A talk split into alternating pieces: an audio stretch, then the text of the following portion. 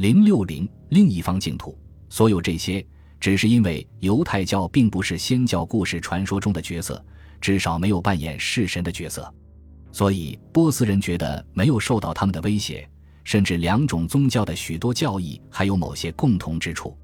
他们都非常看重死者的洁净，认为月经和遗精是不洁的。这样看起来，犹太人把修剪下来的指甲屑掩埋掉的特殊要求，很可能直接来源于波斯先教的习俗。当然，如果这里的犹太人都受护身符和咒符，肯定不会有人怀疑他们是在贩卖邪恶的工艺品。由于生活在一个世界上最拥挤和最复杂的城市化社会中，那些说阿拉米语的犹太人的居住条件以及其他所有方面都居于富有阶层和贫穷阶层之间。他们是河运的生意人，也是码头上的搬运工，是放债人，也是赶骡车的人，是医生，也是地主。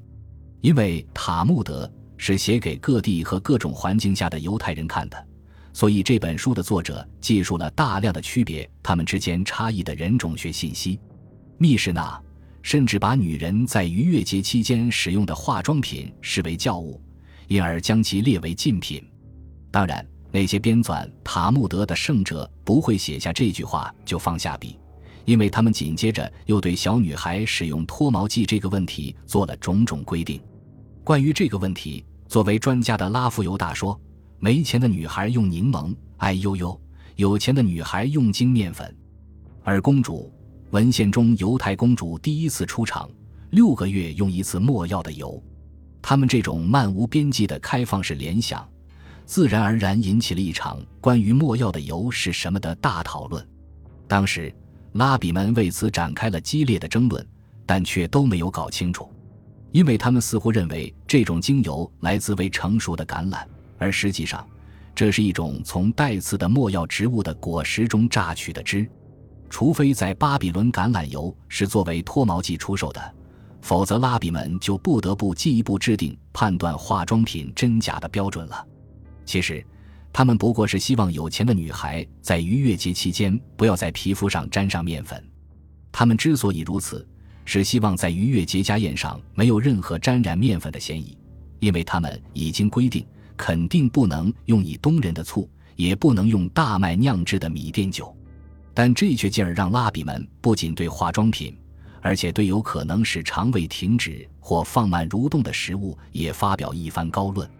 不要大惊小怪，普通大众吃的当然是有利于排便、不利于肠个儿，并剥夺他眼睛的五百分之一光明的食物。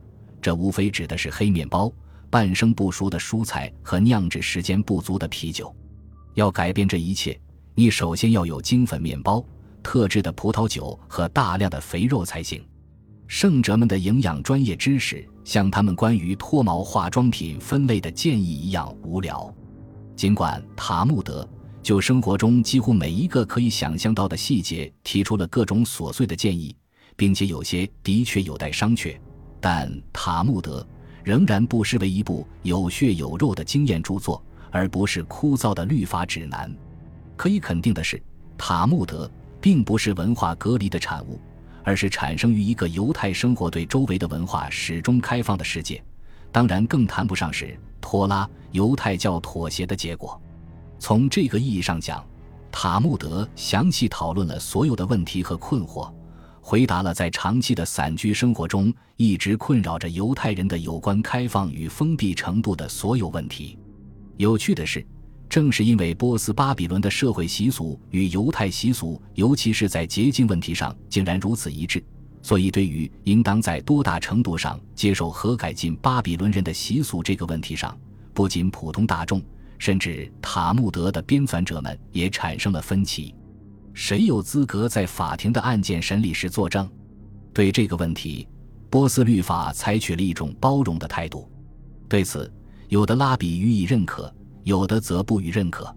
例如，生活在马霍扎城郊上流社会的拉比纳曼本雅可夫是犹太族长的亲戚，他就认为一个有和已婚妇女调情嫌疑的男人当证人是完全可以接受的。与之类似。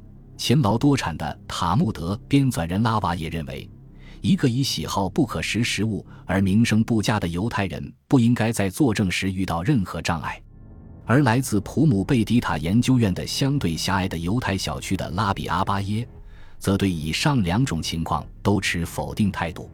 这种分歧主要体现在巴比伦犹太人中富有、悠闲的精英阶层与生活相对简朴和封闭的学术圈子里的犹太人之间。许多属于前一类人的拉比，平日过的是一种波斯传统的一夫多妻生活，而在其他地方则只允许在原配之外拥有临时的妻子，这是他们自己的事，所以也没有理由要求他们与原配离婚。当然。塔木德编纂者观念上发生分歧，并不仅仅是出于社会地理学方面的原因。那些用狭隘的眼光和用更宽广的胸怀阐释托拉和密室那的人之间之所以发生分歧，或许只是因为他们的思路有所不同。关于塔木德这本书本身，最引人注目的是其灵活性，不时用大量的篇幅记述各种声音。相互插话，甚至两代人之间吵架般的对话，《塔木德》是这个世界上第一部超文本。它往往在同一页上为各种评注，甚至评注的评注、引文的引文留下大量的空白。令人难以置信的是，不同的论点、手记，甚至不同的文字，密密麻麻地写在羊皮纸上。而犹太人直到公元九世纪才使用所谓手抄本，所以。这种羊皮卷轴的形式，只能使得本来已经很松散的塔木德更加松散。随意转动的卷轴意味着源源不断的自由联想，在那些律法、故事、幻觉和争论之间流淌出各种奇思妙想。塔木德的权威性是与其口传传统密切联系在一起的，它完成了从直觉到对话的飞跃，就像一道无法阻遏的光芒闪过。不必在意这道光芒与所讨论的问题表面上有什么关联。无论在哪里，当你沉浸在塔木德字里行间时，与其说你在读，还不如说你在听。你当然也是在看。请看，两位拉比，两位当时非常重要的拉比西亚和乔纳丹正走过一片墓地。乔纳丹长袍上的边穗拖到了地上。还是提起来吧，西亚说。不然，这里的死者就会说他们明天就会来和我们作伴，但今天竟然在嘲笑我们。乔纳丹答道：“你说什么呢？死人会知道什么？难道传道书中不是说死者什么也不知道吗？”西亚开始激动起来：“拜托了，如果你真的读懂了的话，你就该知道，生者指的是一人，即使死了也还活着；而无知的死者，无论生死，永远是无知的恶人。”塔木德中有关安息日的经文，纯粹是为了方便讲故事来断句的。希勒尔和沙马伊的故事尤其如此。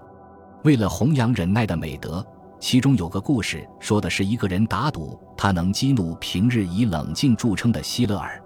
在一个安息日之夜，这个打赌的人猛敲希勒尔家的门时，希勒尔正在洗头发。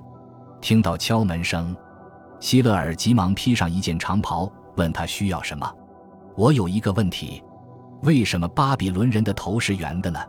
希勒尔甚至连肩都没有耸一下，因为他们的接生婆太不专业了。哦，是这样。过了一个小时，他又回来了。那为什么帕尔米拉人的眼睛会疼呢？我的孩子问得好，因为他们住的地方沙太多。就这样，你问我答，持续了好久。即使当这个讨厌的陌生人挑衅地说“我有很多问题”时，这个伟大的人也没有一点烦躁的迹象。你想问什么就问什么。那好吧，他们说您是一个王子，在以色列，像您这样的人可不多见。为什么，我的孩子？因为您刚让我输掉了四百苏兹。希勒尔知道他已经黔驴技穷，但仍然温和地说：“你输掉四百苏兹。”总比希勒尔发脾气好吧？像密室那满篇都是解释、评注和民间的智慧故事一样，篇幅更为宏大的塔木德，尽管看上去似乎事无巨细，但实际上论述的却是最深刻的伦理准则。什么时候可以合法的休掉妻子呢？什么时候生死大事比守安息日还重要呢？最感人而直白的是，圣者们竟然自言自语地问自己。面对非犹太人急于皈依犹太教，应该如何表态？我们对他说：“你为什么要皈依呢？难道你不知道现在的以色列人正忧心忡忡、精神紧张、受人轻慢、遭到骚扰和迫害吗？如果他回答说：“我知道，我觉得这些不值一提，我愿意分享他们的痛苦和麻烦。”我们就立即接受他。然后他们会告诉他哪些诫命很难坚持，哪些诫命容易遵守，并告诉他违反诫命会受到惩罚，而遵守诫命则会得到奖赏。在流亡中的巴比伦散居点为塔木德式的犹太教所接受。这些散居点或许意味着一种安闲的生活，但同时也意味着不仅要分享那些失落的痛苦回忆，而且还要去感觉、去看、去听，就好像那些痛苦仍然在发生着一样。其中有一篇问道：当巴比伦的军队最后在阿布月初九那一天摧毁了进入圣殿的通道时。利未人站在高台上，在唱什么呢？当贝塔尔村落入哈德良军队之手，并且圣殿山被离平时，圣殿是什么样子呢？当然，他们也可以分享那个期待中的弥赛亚世界。当某些事情终于发生的时候，以东人垮台，上帝像新郎一样回到耶路撒冷圣殿里，来到等待着他的新娘面前，回到那些一边看着他们，一边祈祷、诵读托拉。高声吟唱着新诗的犹太人面前，安着金色大门的圣殿及其内厅正中间挂着幔子的至圣所必将得到重建。本集播放完毕，感谢您的收听，喜欢请订阅加关注，主页有更多精彩内容。